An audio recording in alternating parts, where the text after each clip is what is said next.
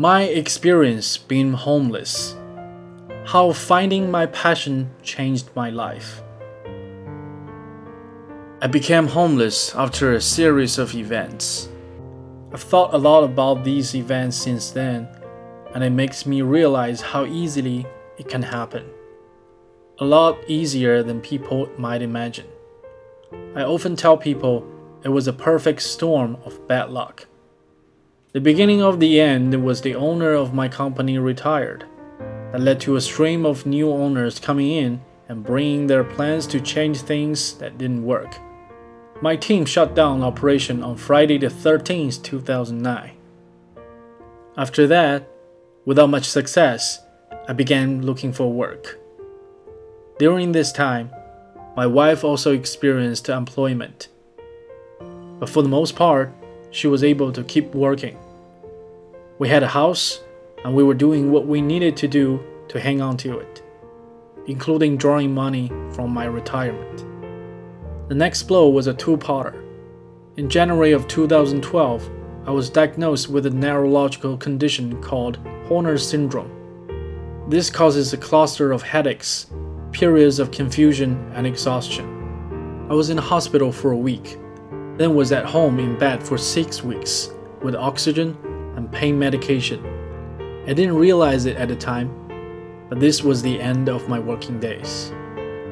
Then, Around May of that year, my wife was diagnosed with cancer. I became her caregiver. We dealt with a grueling round of treatments and recovery that went on about a year. She recovered and is doing well today. But by this point, our savings were gone, and we decided to sell our house and separate. This is when I hit the street. At first, I thought I would be able to live a simpler existence and find some kind of work However, as the summer progressed, it became apparent that I wasn't going to be employable. As my funds dwindled and the weather got colder, I sought shelter at Father Bill's in Quincy Ma. When you're homeless, sometimes very small things means a lot. A dry pair of socks, shoes without holes, a pocketful of change. You begin to realize how much you value your personal space you begin to realize other people want space too. A lot of people have issues or have suffered in one way or another, and you can see their pain. I think that there are people who, for a variety of issues, are chronically homeless, and a large portion of homeless are transitioning through a series of bad events.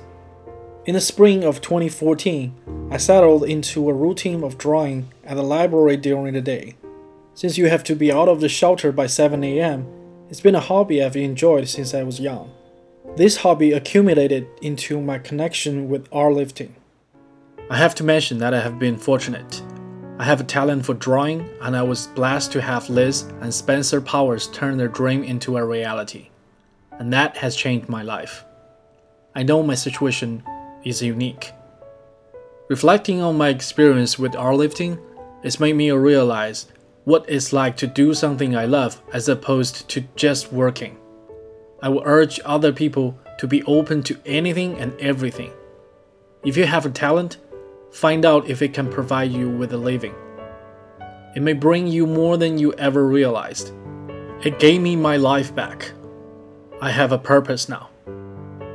The reason I tell you that story is to point out that anything is possible, and in that situation, you need to be open to anything.